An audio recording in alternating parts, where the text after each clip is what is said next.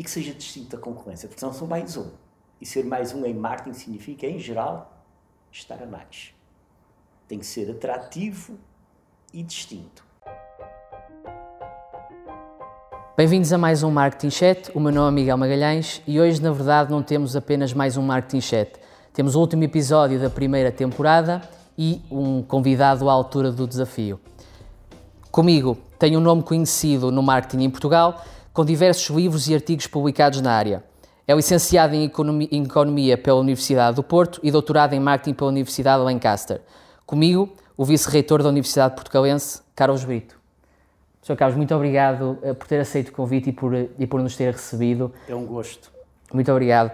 Nós, uh, o tema de hoje, uh, vamos explorar o marketing de uma forma mais abstrata, principalmente por ser, por ser o último episódio uh, e até este ponto nós abordámos já muitos temas, alguns deles de certa forma específicos, mas eu gostava de começar de uma forma, se calhar um pouco provocadora e tocar num artigo em que o professor Carlos Brito publicou em 2019, em que o título era Falta Marketing à Inovação. Embora eu concorde com isso e seja um tema interessante de explorar, eh, uma das partes que o professor Carlos explica ehm, no fim do artigo parece-me ainda mais interessante de explorar, que é eh, falta marketing a Portugal. Eh, e eu gostaria de explorar um pouco melhor se hoje em dia isso continua a ser verdade, se continua a acreditar nessa posição e o porquê de ter feito essa afirmação. Bom, em relação à última afirmação que referiu, Miguel, eh, eu não só acredito, mas eu até diria que, infelizmente ou felizmente, felizmente para quem tem que trabalhar em marketing, ainda falta muito marketing. Hum. Nós, em Portugal, em geral, somos muito melhor do que aquilo que parecemos. Uh, e digo isto não só em, a nível de produtos, a nível de serviços, mas da própria imagem do país o país vale mais do que a imagem que tem. E é por isso que eu digo que, em geral, claro que há exceções, mas em geral, eh, nós temos uma necessidade enorme de marketing. No entanto, já agora pego até um pouco, um pouco antes na questão da inovação. Porque vamos lá ver, o que é inovar? Inovar é, é, é criar valor com base em novas soluções. Hum. Não é só criar uma coisa nova. Criar algo de novo, seja um produto, seja um processo, o que for, a isso chama-se inventar. Para haver inovação, tem de haver criação de valor. Que pode ser valor económico, mas também pode ser valor social, valor cultural, o que quer que seja. Mas tem de haver criação de valor. E onde é que se cria o valor? O valor cria-se no mercado. É por isso que não há inovação sem marketing. Ou até se quiser, se eu não tiver o marketing a suportar processos de inovação, a criação de valor ficará sempre aquém daquilo que se poderia conseguir com um bom marketing. E quando digo um bom marketing, não significa de maneira nenhuma gastar muito dinheiro em marketing. Significa um marketing adequado para, se quiser, o desenvolvimento de uma proposta de valor que seja diferenciada e atrativa. Se isto for feito com profissionalismo, aí eu consigo criar valor. Isto é tão verdade para uh, startups, como é verdade para uh, setores mais tradicionais. Um, por exemplo, onde eu estou muito envolvido, que é a área dos vinhos, uhum. precisa enormemente de marketing. Tem-se dado um salto muito grande, deu-se um salto muito grande nos últimos 15 ou 20 anos, mas com um marketing adequado ainda se consegue valorizar mais o produto. E isto é assim em geral em Portugal. Então precisamos de criar valor em Portugal, criar mais valor para o país?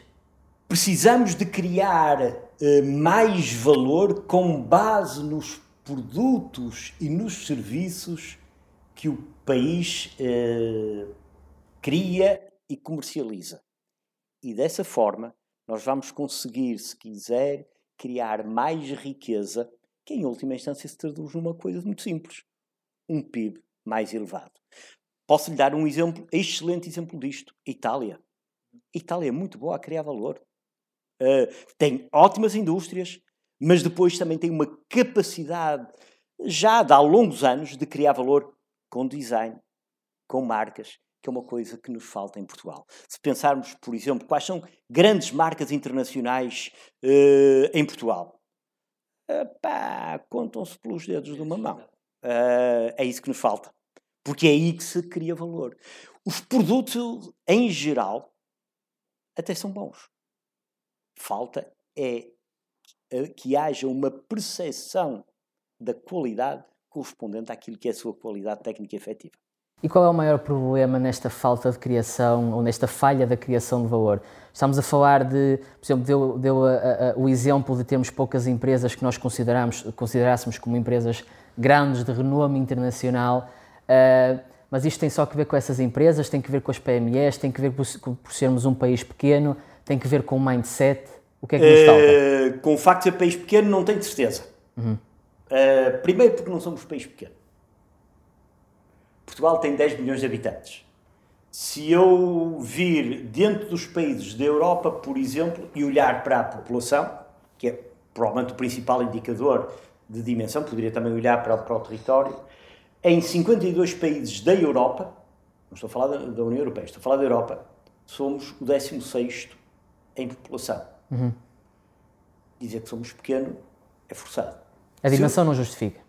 Exato. Se pegarmos nos países do mundo, que são cerca de 200, estamos mais ou menos na 80 posição em termos de população, ou seja, estamos na parte de cima da tabela. Portanto, isto, é, é coisa... isto é interessante então porque esta, esta narrativa ou este argumento de somos um país pequeno, por isso. Ora. É, e se calhar justifica mais a mentalidade de pequeno do que a dimensão. É exato, exato. Nós dizemos duas coisas que são grandes falsidades.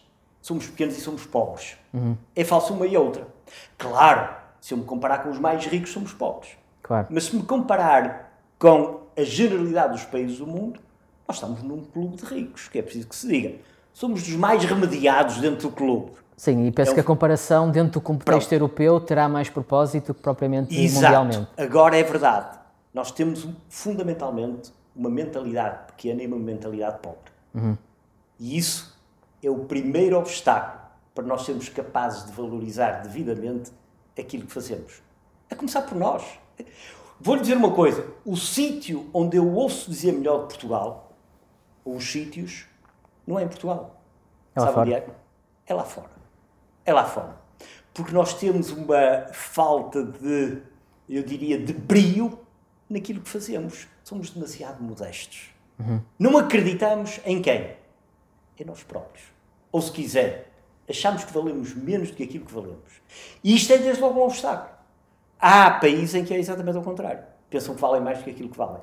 E essa, essa falta de mentalidade, essa fraca mentalidade, uh, leva também a aceitarmos coisas que se calhar não deviam acontecer. No caso do marketing, principalmente, a tal questão de nós não estamos a criar valor, não conseguirmos maximizar muitos setores, muitas empresas, muitos produtos e serviços que temos de bons e mesmo a nível de outras áreas que não só de marketing vemos isso. Sim, absolutamente, uh, Miguel. Isto é assim.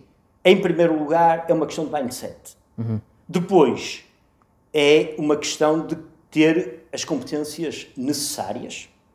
E devo dizer, nós temos excelentes profissionais de marketing, temos excelentes escolas de marketing. Aquilo que é preciso é que, do lado das empresas, até diria, do lado das organizações em geral, uhum. haja a, a percepção de que é necessário marketing. Porquê é que eu corrijo e digo organizações e não digo empresas? Porque as próprias universidades, em geral, têm falta de marketing em Portugal. Tem, exatamente. Pois, pois tem. Mesmo aquelas universidades, e quando digo universidades, digo no sentido lato do termo, se quiser, instituições de ensino superior, podem ser universidades ou ensino politécnico, mas mesmo aquelas, muitas vezes têm curso de marketing, têm um déficit na sua, na sua estratégia de marketing para uma área que propõe a criação de valor, há falta da própria criação de valor dentro dessa área, principalmente na academia? Uh, a academia em Portugal, em geral, é muito boa. O nosso nível de ensino superior uh, é melhor do que a média do país. Se uhum. olharmos, por exemplo, para os rankings do World Economic Forum, em que eles estabelecem o ranking da competitividade dos países, uh, de acordo com uma série de indicadores, o indicador relativo à produção de ciência e ao ensino superior é melhor do que o indicador global para o país. O que significa que o nosso posicionamento, que anda aí na trigésima qualquer coisa posição, eh, não é por causa do ensino superior que está aí, porque se fosse só por isso seria melhor. E, portanto, eh, nós temos excelentes universidades, quer públicas, quer privadas, excelentes politécnicos, quer públicos, quer privados, falta-lhes também marketing. Até para uma coisa, ou melhor, até para três coisas. Primeiro, para atrair estudantes estrangeiros. Uhum. Nós precisamos enormemente, até, nomeadamente, devido à, à questão demográfica em Portugal. Portanto, que haverá cada vez menos estudantes portugueses, enfim, no ensino superior, embora se pretenda que haja uma proporção da população maior. Uhum. Mas a questão demográfica é um desafio enorme. Há, há instituições de ensino superior a trabalhar muito bem nessa área, mas falta-nos isso. Outra coisa, precisamos de marketing para valorizar a investigação em processos de criação de valor e de inovação que passem para o mercado. E depois precisamos de marketing para nos relacionarmos com o tecido empresarial. Falta-nos muito marketing, falta. Até porque o marketing não é, e vocês sabem disso, não é só publicidade. É claro. muito mais do que isso. Uh, admito que muitas das pessoas que estejam a visualizar e a ver esta nossa conversa, uh, se eventualmente não forem especialistas em marketing, quando se fala em marketing, do que é que ele está a falar? Está a falar de publicidade? Não. O Carlos Brito não está a falar de publicidade começa pelo seguinte: o marketing começa por compreender o mercado. Uhum. Tenho que perceber quais são os meus clientes. E nem sempre há essa noção. Quem são os meus clientes? O que é que eles querem? O que é que eles valorizam? Quem são os meus concorrentes? Depois passa por desenvolver a dita proposta de valor, algo que seja atrativo para os clientes, que eu estudei, analisei e conheci, e que seja distinto da concorrência, porque senão são mais um. E ser mais um em marketing significa, em geral, estar a mais. Tem que ser atrativo e distinto. E depois operacionalizar isto através daquilo que geralmente se chama as grandes variáveis do marketing, que é com um produto barra serviço adequado. E quando falo em produto barra serviço, falo não só no produto, eh, se estiver a pensar em aspectos tangíveis, no produto, na embalagem, na rotulagem, tudo isso é preciso saber comunicar, promover, em que a publicidade é apenas uma das ferramentas e não a ferramenta. ainda por cima, hoje, com o mundo, com a digitalização da economia e da sociedade, uh, há cada vez mais meios alternativos para a publicidade tradicional. Tenho que saber distribuir, fazer chegar o meu produto ou serviço ao cliente e depois tenho que praticar um preço que crie valor para o cliente e para a empresa a publicidade é só uma pequena folha de todo este processo. Queria aproveitar isso então e, e, e colocar-lhe aqui um cenário, uma forma de ver tudo o, o, o, que, o que o Carlos Brito falou uh, e ver se concorda comigo naquilo que eu vou dizer. No fundo, o, Carlos Brito retratou aqui três fases essenciais que nós próprios costumamos muito mencionar. Uma primeira parte, a questão da análise. Estamos a falar aqui da questão que falou, por exemplo, de conhecermos os nossos clientes, aquilo que eles procuram, os nossos concorrentes e os próprios indicadores de mercado, sabemos se são favoráveis, se não são, se a nossa categoria está a descer, está a crescer. Falou depois de um aspecto estratégico, mais centrado na questão da proposta de valor e mencionou também a diferenciação. E depois temos o aspecto tático, em que mencionou uh, questões relacionadas com o produto, naturalmente a questão do packaging, etc., precificação, distribuição e, naturalmente, finalmente a comunicação, onde estaria a publicidade. Portanto, temos, tá, estamos de acordo que, no fundo, retratou aqui três, três aspectos essenciais e eu gostaria então de lhe perguntar, dentro destes três, o que é que mais falta em Portugal?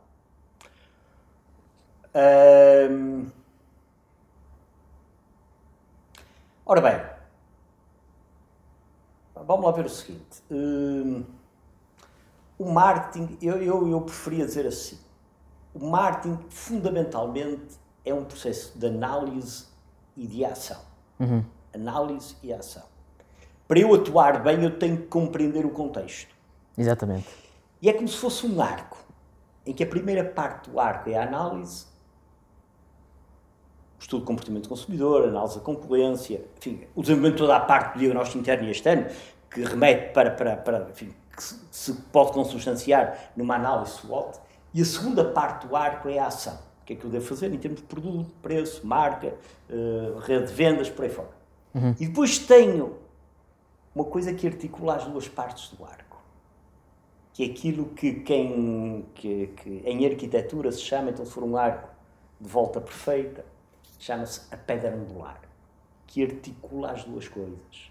E essa pedra angular chama-se segmentação, targeting e posicionamento.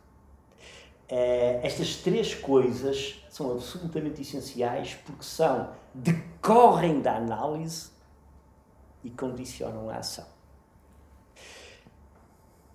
Onde é que nós falhamos em Portugal? É nessa pedra angular?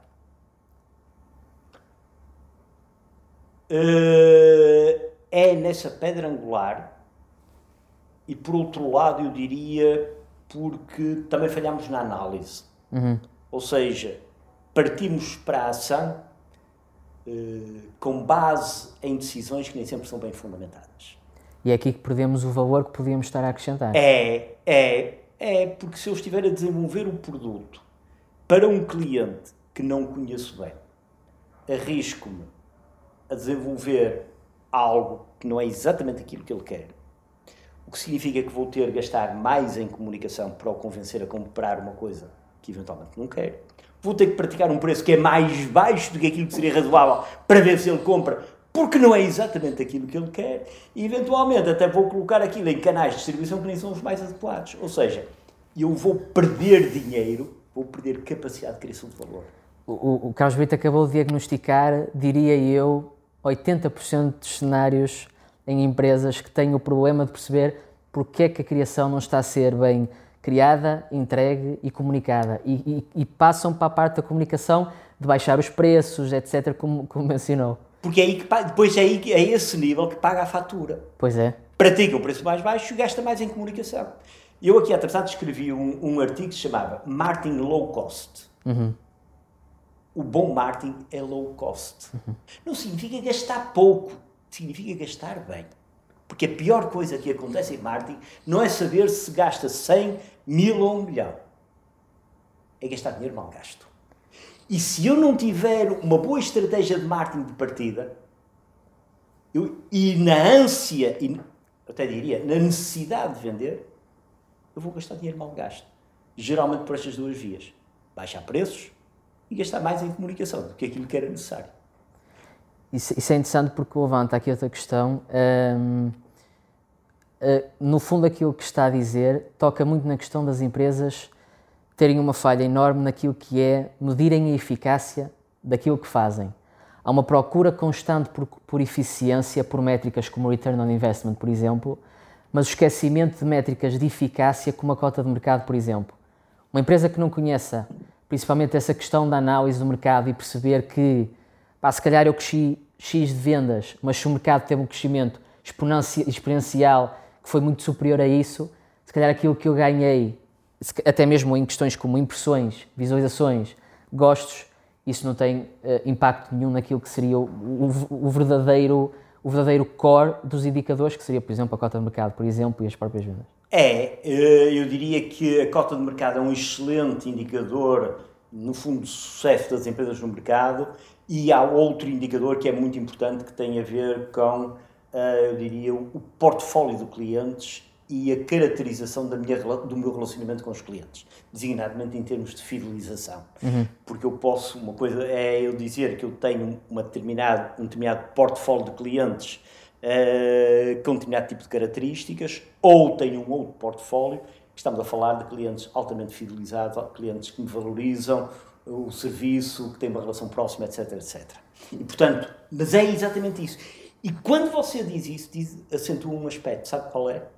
É que o marketing é um investimento. Sem dúvida. E quando eu coloco apenas a tónica nos ganhos de eficiência, eu só estou a ver o marketing como uma forma de baixar custos. Uhum. E o marketing deve ser um, também visto como uma forma de potenciar rentabilidades futuras. Carlos... Tenho de investir. Tenho de investir. Carlos Brito, de certa forma, um evangelista de uh, a mentalidade do Peter Drucker, tanto a nível de inovação como de marketing, investimentos muito fortes e que, de certa forma, são os principais investimentos que uma, que uma empresa deveria ter. Não tenho dúvidas que sim. Não tem, ou, eu até posso não dizer que é o principal, uhum. em marketing, porque enfim, senão pode, é pá, ele está a exagerar, vê-se logo que é um tipo da área de marketing. Mas uma coisa é verdade, é um dos mais importantes. Sem dúvida. Mas também lhe digo uma coisa, é daqueles em que é mais fácil cortar. Pois é. E daí, como nós temos a mentalidade que somos pobres, o que é que faz? Não gasta em marketing aquilo que podia gastar e ao fim de 10 ou 15 ou 20 ou 30 anos não cria o PIB que podia criar com base nos produtos e serviços que tem. E sabe qual é o problema? Você ganha menos e eu ganho menos do que aquilo que poderíamos ganhar todos. É por isso que nós todos temos obrigação de ter o nosso próprio marketing. Não só pessoal, mas dentro das organizações em que trabalhamos. Sejam empresas, sejam universidades, sejam até organizações do terceiro setor. Repare o seguinte, eh, eu moro num sítio onde muitas vezes via, agora não vejo porque estou confinado, mas via carrinhas de, com, com, com, com alimentação para, para sem-abrigo. Uhum. À noite. Uh, se eu por acaso tiver uma carrinha cheia de refeições e não tiver um único sem-abrigo que queira aquelas refeições, sabe quanto é que eu criei em, valor social? Zero. Também elas precisam ter o seu marketing. Sem dúvida nenhuma porque senão é, é, pior até do que criação de valor. Há destruição de valor porque eu estou a produzir alimentos que depois vão para deitar fora. Estamos a identificar uma necessidade, necessidade de certa forma existe, mas menosprezar ou, ou aliás, uh, uh, uh, subvalorizar o tamanho da procura e, e, e, isso, lá está. Vamos, vamos fazer uma oferta que não, que não vai Sim. de acordo com a... Olha, eu, eu fiz o MBA na Universidade Nova de Lisboa. Uhum. Há uns anos. Não digo há quantos anos Senão depois quem nos está a ver dizem que eu sou muito velho. Uh, e tive um professor absolutamente marcante, professor da Universidade de Colômbia, em Nova York, que era o professor John O'Shaughnessy. E ele dizia uma coisa, na vida tudo é persuasão. Longe de mim dizer que nós devemos, enfim, tornar a vida chata e andarmos aqui todos a enganarmos uns aos outros. Até porque marketing não tem a ver com enganar. Uhum. Mas não quer dizer, é pá, temos que ter todos uma estratégia de marketing. Mas uma coisa é verdade. Na nossa vida, aquilo que fazemos de manhã à noite é transmitir sinais. É dar indicações daquilo que somos. Eventualmente eu estou aqui a falar consigo. Hoje à noite, se os estados de futebol estivessem abertos, às tantas eu ia ao futebol. Uhum. E digo-lhe uma coisa: o meu marketing era diferente daquele que estou aqui a ter consigo porque estava no futebol e tinha uma atuação diferente, tinha um posicionamento distinto. E quando estou em casa com a família, volto a ter um posicionamento distinto. Isto não significa que eu seja bipolar ou tripolar. Significa só que uh, qualquer um de nós tenta persuadir os outros de acordo com o seu ambiente, se quiser, de acordo com os clientes que tem à frente e transmitir-lhes sinais. É isto que nos falta. É isto que nos falta. Não é, não é dizer, é pá, todos temos que ter um curso de marketing. Não, nada disso. Mas não tenha dúvidas. Na vida tudo é persuasão. Temos de perceber a importância que todas as ações que nós fazemos têm na percepção que as pessoas têm, têm de nós. nós. Têm de nós. Nomeadamente a nível profissional. Porque se junto os amigos e da família, pá, isso eu até deixo isso mais para o foro pessoal a nível profissional, isso reflete-se numa coisa: no ordenado que a pessoa pode ter. Novamente, criação de valor. É interessante porque estas questões da persuasão tocam num tópico que eu também sei que o Carlos Brito escreveu recentemente, que tem a ver com uh, falhas de comunicação por parte do governo e a falta de percepção que isto cria nas pessoas de como é que está a situação, como é que nós devemos agir, o que é que nós devemos fazer. Sim, eu falei nisso há relativamente pouco tempo. De facto, esta pandemia ninguém imaginou que ela pudesse ocorrer. É uma situação extremamente complicada para todos, a começar para aqueles que têm por missão governar o país. Uhum. Portanto, eu não gostaria de estar na pele do Primeiro-Ministro, nem uhum. da Ministra da Saúde. Que fique bem assente. Eh, é uma tarefa extremamente complexa, complicada, exigente. Já vai fazer um ano que estamos nisto. Exato. Pronto. Portanto, dito isto, senão pode. Epá, ele diz isto porque está aqui sentado a falar nas calmas. Mas dito isto, Tem havido falhas de comunicação. Tem. Uh... E é isto, só, desculpe, Carlos, é, é, isto é que é importante nós também mencionarmos que, embora isto seja algo importante, o mindset que nós temos menospreza a situação em que nós estamos em muitos pontos. O que faz, e eu percebo perfeitamente esse parênteses que fez, mas também muito importante termos esta noção de que é preciso percebermos a situação em que estamos para, para assumirmos os problemas que temos, percebemos precisamente os problemas que temos para depois partirmos para as soluções. Eu percebo perfeitamente o parênteses que fez. É, é. É preciso comunicar claro e comunicar sempre a mesma coisa. Uhum. E eu não garanto que o governo tenha sido claro e que tenha comunicado sempre a mesma coisa. Dir-me assim, mas a situação hoje é muito diferente daquela que ocorreu em março. Mas é que eu não estou a falar de hoje para março. Estou a falar de hoje para a semana passada. Exatamente. E aí nem sempre a, a, a, o conteúdo é o mesmo. Basta ver aquilo que se passou, por exemplo, com as aulas uh, e a paragem de interrupção letiva, em que toda a gente ouviu uh, determinado tipo de, de, conteúdo que foi passado uh, por responsáveis governamentais deste país, passado oito dias estavam a dizer que não tinham dito aquilo. É conteúdo e forma. Já... Não é fácil, não é fácil, mas a questão é que eu, porque aqui é, oh Miguel, é, o, o desafio aqui não é ter um primeiro-ministro ou uma ministra da saúde ou uma diretora-geral de saúde que são especialistas, especialistas em comunicação. Então há que pôr especialistas a comunicarem bem. Exatamente. E dar-lhes, porque é para isso que eles são pagos. E há gente que sabe comunicar bem. E depois, o, aquele, os responsáveis governamentais pontualmente vêm a público dar a sua cara e calcionar. Mas uma coisa é verdade, tem que ter profissionalismo. E aquilo que se tem parecido é que há muito amadorismo. Parece-me a mim, sou especialista, ou não especialista, o que é que parece? Pá, que anda tudo em roda livre. Exato. E um, no meio disto tudo, uh, também mudando um pouco de assunto para também não tocar muito especificamente na parte política, mas estava agora a pensar na questão que, que um, Brito mencionou de, de, nós menosprezarmos certas coisas ou, ou, de certa forma, não digo menosprezar, mas a percepção que nós temos de próprio Portugal, a percepção que nós temos das empresas, etc., um, que acaba por, por, por ser mau para nós, mas há certas coisas em Portugal que nós temos muito boas e que se nota que a percepção que nós temos delas é boas e nós somos reconhecidos também por elas. Estou a falar, por exemplo, a nível do turismo temos, temos, temos estado muito bem, muito, muito bem aí. As próprias pessoas aí, aí admitem sim, nós temos um país lindo, temos um país, uh, temos um país muito bom para viver. E aí vemos a tal relação, uma percepção positiva, e aí já não estamos a menosprezar o país. E por essa questão, essa confiança, essa mensagem que passamos, somos muito bons aí, o que não se verifica no resto, como, como mencionou. Sendo então, fazendo agora aqui o contraste entre aquilo que é o turismo, que é um exemplo perfeito de algo que fazemos bom, para algo que não seja tão bom, em Portugal, faltando marketing, faltando a criação de valor, onde é que diria que nós estamos pior, principalmente aquilo que acredita que tem mais potencial, mas não estamos a criar e a promover e entregar valor suficiente? Olha, uma área onde eu acho que falta marketing é na indústria.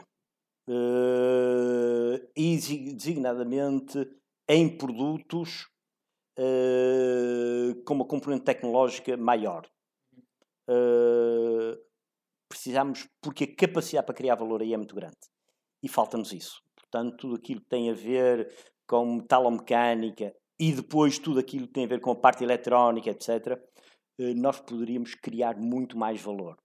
Portanto, se quiser, e separando entre serviços e produtos, eu acho que estamos melhor nos serviços do que nos produtos. Uh, porque mesmo pegando nos serviços financeiros, serviços de telecomunicações, uh, tem-se feito um bom trabalho em geral. Uh, o turismo, que falou, enfim, agora estamos. o turismo está a passar um péssimo bocado, mas dadas as circunstâncias, mas a verdade é que fez um excelente trabalho. onde é que falta? na indústria, como lhe digo, nesses produtos mais industriais mais tecnológicos, e há outra área onde também falta. Onde, às vezes há algumas boas exceções, que é nos produtos tradicionais. Porque muitas vezes os produtos tradicionais apostam no seu tradicionalismo. E isso está-se desde logo a perder. Porque o grande desafio é juntar tradição com inovação. Porque tradição não significa tradicionalismo. Se nós pegarmos, por exemplo, no caso de algumas marcas tradicionais, como o licor beirão, os, os sabonetes da Aque Brito, nós vemos o que é que é juntar tradição e inovação com alta criação de valor. Vou-lhe dar até também. um outro exemplo.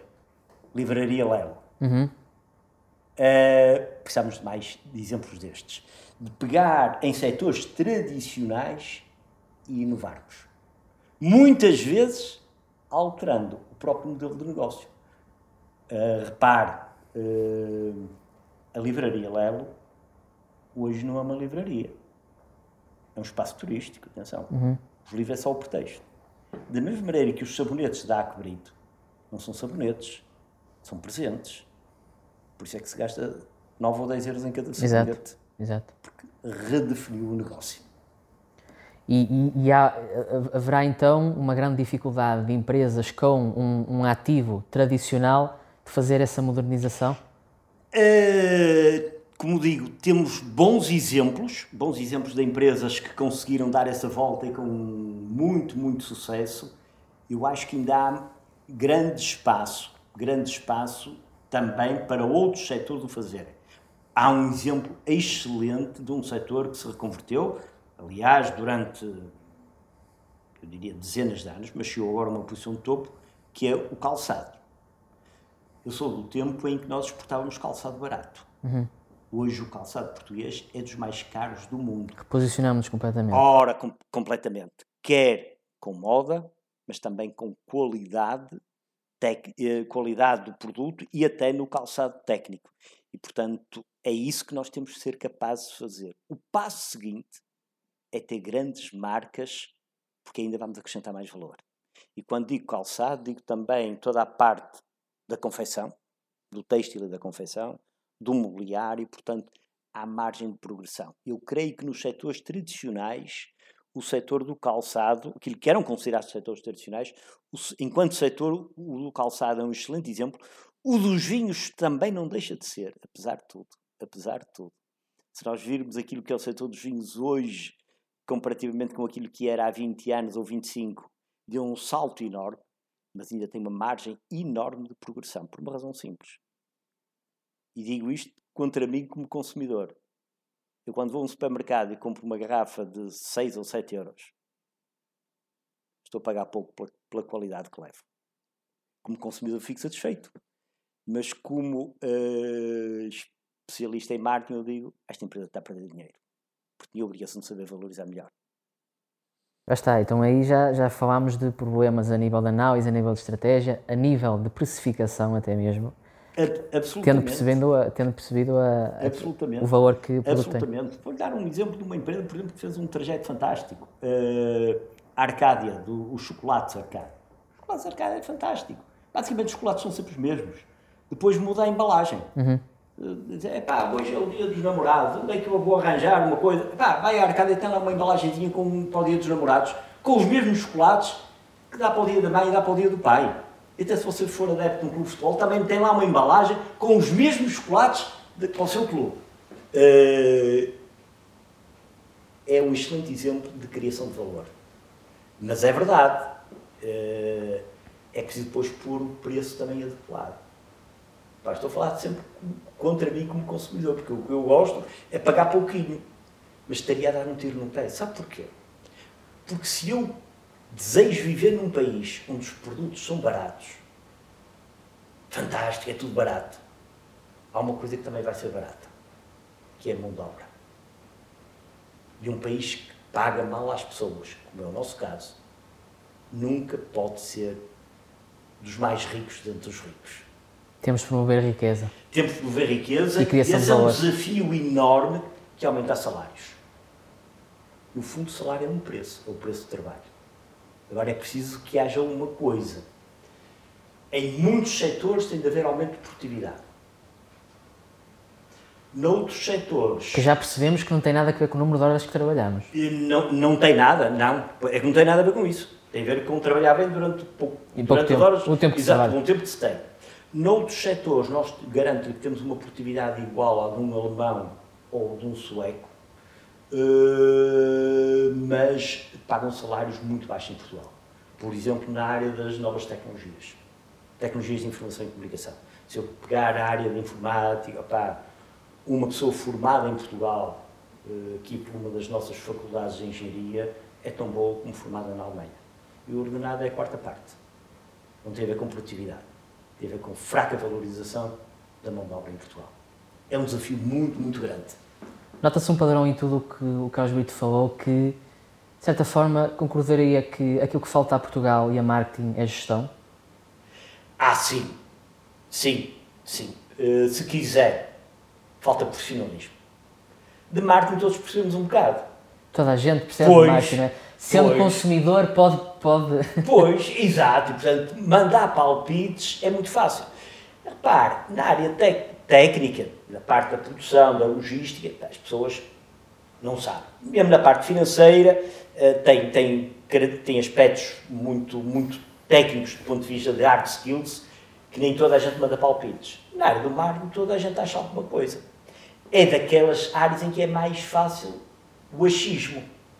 E o achismo é o contrário do profissionalismo e da competência. Falta, claro que falta. E isso tem a ver com uma coisa que falávamos há bocado. É que numa altura de cortar, eu corto no meu marketeer. Porque eu acho que resolvo o problema sozinho. Eu resolvo mal. E resolvendo mal, não vou criar valor, vou dar menos lucros, vou pagar menos impostos, vou pagar menos aos reformados e menos aos meus empregados. Sabe qual, onde, é que vamos, onde é que ficamos? Como um país dos mais pobres entre os ricos. Porque aquilo que nós não queremos é passar dos mais ricos entre os pobres. Exatamente. Aí é que, aí é que o problema é grave.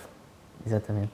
Uh, falámos muito de exemplos que se aproximam muito do mundo profissional, mudando uh, e focando um pouco mais na parte da academia, um, principalmente na questão da teoria. Um, esta, esta, criação, esta criação de valor que nós mencionamos muitas vezes hoje uh, não, se aplica só numa parte prática, mas também numa parte teórica que nós temos de dominar para percebermos como é que podemos melhorar, certo? Como é que nós em Portugal acabamos por, de certa forma, os teóricos criticar a prática, a prática criticar a teoria. Uh, neste contexto, o que é que, o que, é que acredita que, em que nós podemos melhorar? O que é que nós podemos melhorar nesta, nesta, nesta, nesta dinâmica de teoria e prática? É, eu vou, eu vou talvez, para responder à sua questão, eu vou focar na área das ciências empresariais, da gestão, portanto, e depois um enfoque em particular no marketing. Muitas vezes a teoria e a prática andam dissociadas. Uh, isso vê-se nomeadamente nos estudantes. Ao fim, são capazes de ir frequentar um curso, ao fim de seis meses, dos primeiros seis meses, dizem que o curso é teórico. Quem não sabe nada, como é que sabe ser teórico? Uh, eu era capaz de dizer o seguinte: se não fosse a teoria, como é que era possível ter feito o carro em que eu vim aqui para a universidade? Há certeza que não era um artesão que o fazia. Portanto, ter uma boa base teórica, conceptual, é fundamental para, na área da gestão e em particular no marketing, ter capacidade para compreender as situações, decidir bem e ser capaz de atuar ainda melhor. Se, se lhe faltar esse quadro teórico, porque na área da gestão um quadro teórico fundamentalmente é um conjunto de ferramentas. Se lhe faltarem essas ferramentas, os profissionais e as empresas vão compreender pior as situações, vão decidir pior e vão atuar pior. É por isso que as duas coisas têm que ser complementadas. Eu não posso ter cursos só teóricos, mas também não posso ter cursos só práticos. E às vezes essa é uma crítica muito injusta. Diz, os cursos são muito teóricos. E muitas vezes quem diz que os cursos são muito teóricos são pessoas que não conhecem ainda o curso. Ou porque uh, ainda estão no início do curso, ou porque são pessoas que nem sequer passaram por esses cursos. Eu conheço muita gente de empresas a dizer que os cursos de gestão são muito teóricos. Mas muitas dessas pessoas não têm cursos de gestão. E, e, também há muita gente que passa pelos cursos, mas como vai para uma área ou para um, para um patamar em que não aplica questões teóricas de gestão, por exemplo, tem depois dificuldade em perceber a valorização que isto tem, o valor que isto tem daquilo que aprendeu. É, é, exato, exato. Agora, o que, é, o que é importante é a maneira como, é, como se adquirem os conhecimentos, porque hoje, mais do que conhecimentos, e agora vou cingir-me ao nível do marketing, mais do que conhecimentos são necessárias competências. Uhum. As competências é o saber fazer, é o saber aplicar a teoria para ligar até uma coisa que nós já falámos anteriormente, não é só conhecimentos e competências, é atitude. E as escolas de marketing devem trabalhar estas três componentes. Sem dúvida. Saber passar conhecimentos para os seus alunos, saber criar e desenvolver competências, o saber fazer, mas depois o saber estar e o saber ser também é fundamental. E não é muito fácil. As grandes escolas de marketing, fundamentalmente, são aquelas que trabalham a atitude.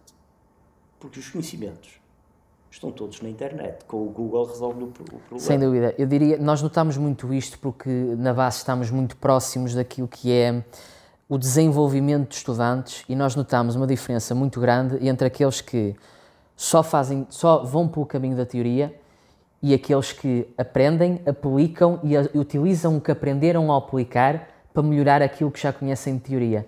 Essa é, sem dúvida nenhuma, a forma ideal para aprender uma, uma área como o marketing. E nós notamos uma diferença descomunal entre quem faz isto e quem não faz. E o que é que, o que, é que leva a isto de utilizar a prática e a teoria? A tal questão da atitude, a tal questão de fazer o extra é, mile? É, é. No vosso caso, por exemplo, a base IPAM, sendo uma uh, júnior empresa, é uma excelente maneira de complementarmente àquilo que os alunos aprendem em sala de aula no IPAM, adquirirem competências e desenvolverem atitudes. E isto, é to isto toca muito naquilo que, que Carlos falou da questão de, da teoria e da prática. Isto não substitui. A prática não substitui a teoria, nem a teoria não, a prática. É complementar, é complementar. É complementar. E até lhe digo, e uma universidade, uma instituição de ensino superior, não tem por obrigação, nem deve, dentro do seu currículo, querer fazer tudo.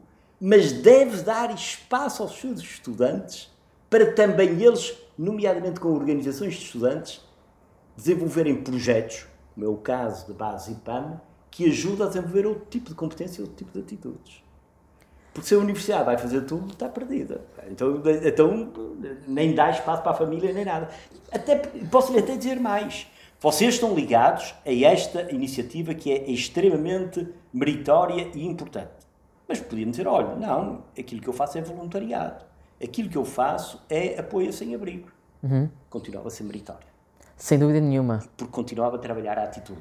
E felizmente, os empregadores hoje dão cada vez mais valor a essa vertente. E nós notamos aqui um espaço que seria um espaço dentro do âmbito social na mesma, que é o desenvolvimento jovem que é isso que nós defendemos. Nós costumamos às vezes até brincar, eu dizia, dizia muito a, a, pessoal da base quando se escolhia a, parcerias, nós dizíamos sempre, dentro do âmbito social, embora tenha muito mérito apoiar questões como o cancro da mama, por exemplo, esse não é o nosso espaço daquilo que nós fazemos. Nós temos de ser fiéis àquilo que nós fazemos e aquilo que nós fazemos é o desenvolvimento jovem. E todas as atividades que, que, que fazemos têm de ser à volta disso. E aquilo que nós promovemos, e lá está, que dentro da academia também é muito importante, é uma aproximação dos alumni. Ou seja, pessoas que já vão para o mercado de trabalho e ajudam a desenvolver esta vertente.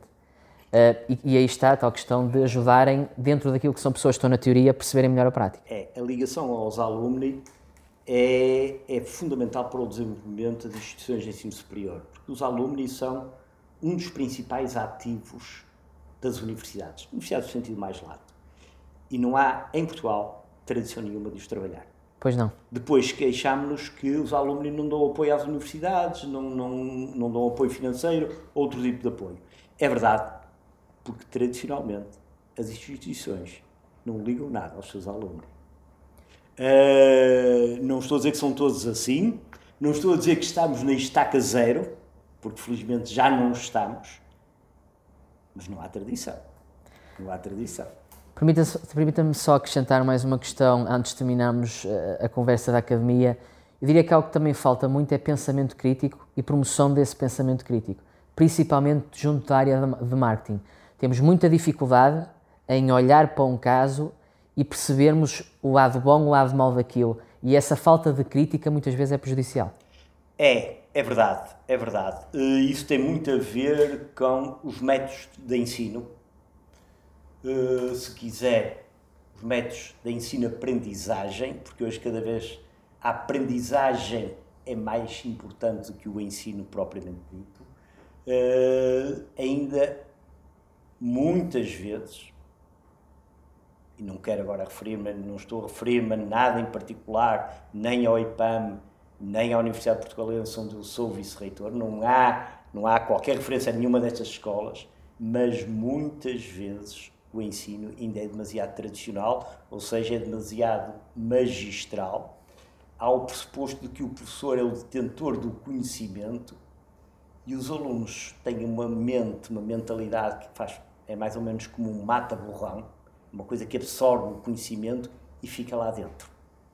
Isto, uma coisa eu lhe garanto, nem o conhecimento fica, porque fica colado como se fosse um post-it, rapidamente vai cair. E depois é tudo menos crítico. E qual é o problema de não ser crítico? É que quando esse estudante for colocado perante um desafio na prática, há uma coisa que ele não aprendeu. Foi a pensar. Quando muito aprendeu a decorar, mas não aprendeu a pensar. Nós notamos muito isso porque vemos muito tudo que é artigo, livro de marketing, tudo numa narratória positiva. Mas nós vemos aquilo que é mal feito, porque nós aprendemos a teoria, aplicamos na prática, vemos que aquilo não funciona e, e melhoramos a nossa a, a, teoria sobre aquilo que temos. Depois vemos um anúncio, uma forma de fazer as coisas, um lançamento de um produto e nós pensamos isto é impossível dar bem. Alguém aqui errou muito, mas nunca é essa, essa, uh, essa esse, reta. Esse é um aspecto que está a referir que é uh, muito, uh, é muito vulgar na área de marketing utilizarem-se exemplos, casos para ajudar nesse processo de ensino-aprendizagem na grande maioria das situações, os casos são de sucesso. Pois é. E uma coisa eu lhe garanto, na vida real, a grande maioria dos casos são insucesso. Isso. E temos de saber lidar com isso. Exato, exato. E eu digo isto não porque seja um pessimista. Sou pura e simplesmente realista, mas o desafio é exatamente aquilo que você disse. Temos de saber lidar com isso. E convém que os jovens comecem desde cedo a aprender a lidar com o insucesso porque esse é o primeiro passo para eles terem sucesso a seguir. Porque se não conseguirem lidar com o insucesso, nunca mais vão ser bem-sucedidos. E arrisco-me a dizer uma coisa: para quem, para quem não promove e não tem esta mentalidade crítica, nunca há problemas. E no mundo sem problemas só saem ideias. E, e principalmente em marketing, nós temos muita gente que às vezes costuma dizer assim: opá, estava numa reunião e disseram-me, então, mas uh, desde marketing nós precisamos de ideias nós comentámos isso, não, nós, nós não somos pagos nem, nem estamos nas empresas para ter ideias. Somos pagos e estamos nas empresas para identificar problemas e arranjar soluções. Principalmente. A questão das ideias deixamos mais para os criativos e, e, e naturalmente, de, uh, responsáveis de marketing têm essa parte criativa. Mas com, com, esta dificuldade em identificar problemas, no fundo temos uma, um novo tipo de miopia. É, é. Aquilo que um marketeer deve fazer essencialmente é, é é pensar e ajudar as empresas a pensar. Sem dúvida. Esse é um excelente contributo. É. Uh, no meio disto tudo, onde é que entrou o digital? O que é que o digital veio acrescentar à criação ou falta de criação de valor? Ora bem, hoje, o, no, nos últimos anos, tem havido. O digital está cada vez mais presente na sociedade. Não apenas na economia, mas na sociedade. Isto faz com que tenha aqui um desafio enorme, que é ninguém, nenhuma empresa pode dizer ah, eu não quero uh, ter uma estratégia digital. Porque nenhum de nós está imune ao digital. Minha declaração de impostos já vem por via digital. Uhum. Eu só tenho que chegar lá e carregar num quadradinho e dizer assim, aceito. Já está tudo feito. Uh, eu ando no, no, bolso com um telemóvel, estou já digitalizado. Portanto, essa questão de, pá, não, digital. Não, não, já, já está. É só uma questão de grau. E, portanto, o desafio para as empresas é saber até que ponto é que querem utilizar as ferramentas digitais para potenciar a sua atividade. Elas já estão. É que não vale a pena dizer que não quer. Não, já está. Agora é só uma questão de grau. A pandemia teve um efeito enorme porque acelerou tudo isto. Uh, toda a componente digital, que é ao nível, eu diria, das ferramentas mais tradicionais, que é a presença online, seja um site, uh, presença nas redes sociais, depois toda a parte do comércio eletrónico, depois outra área que é mais sofisticada, que é toda a parte do CRM, portanto, a gestão de relações com clientes, e depois uma área que hoje é fundamental, que é do Marketing Analytics, uhum. que é eu ser capaz de pegar em dados e antever situações. Uh, tudo isto está ao alcance de uma empresa, seja grande, seja pequena. Mesmo coisas como, por exemplo, a inteligência artificial. Uhum. Epá, inteligência artificial para uma pequena empresa. Sim, uma pequena empresa provavelmente não vai internalizar essas competências, mas pode subcontratar e pode ajudar imenso em ações de marketing. Sem dúvida. A questão da profundidade é extremamente importante para perceberem também que, no caso das pequenas empresas, não têm de, de, de fazer, de, de, meter inteligência artificial em tudo o que é processo, por exemplo. E isto, a, a, a meu ver, é um, é um problema que se calhar muito, muitas, muitas, muitos profissionais de marketing têm a paixão pelo digital, a paixão pela inteligência artificial, a paixão uh, por, uh, por, por, por 5G, etc., e, e há, há, há, profissionais de marketing internacionais que dizem, dizem coisas maravilhosas, como por exemplo, se, se no próximo ano, nos próximos dois anos, os, os, os headsets de VR não tiverem impacto direto no teu negócio, então vais estar a falar disso para quê? E isso, isso, isso também me parece uma visão, se calhar, importante de mencionar para as empresas.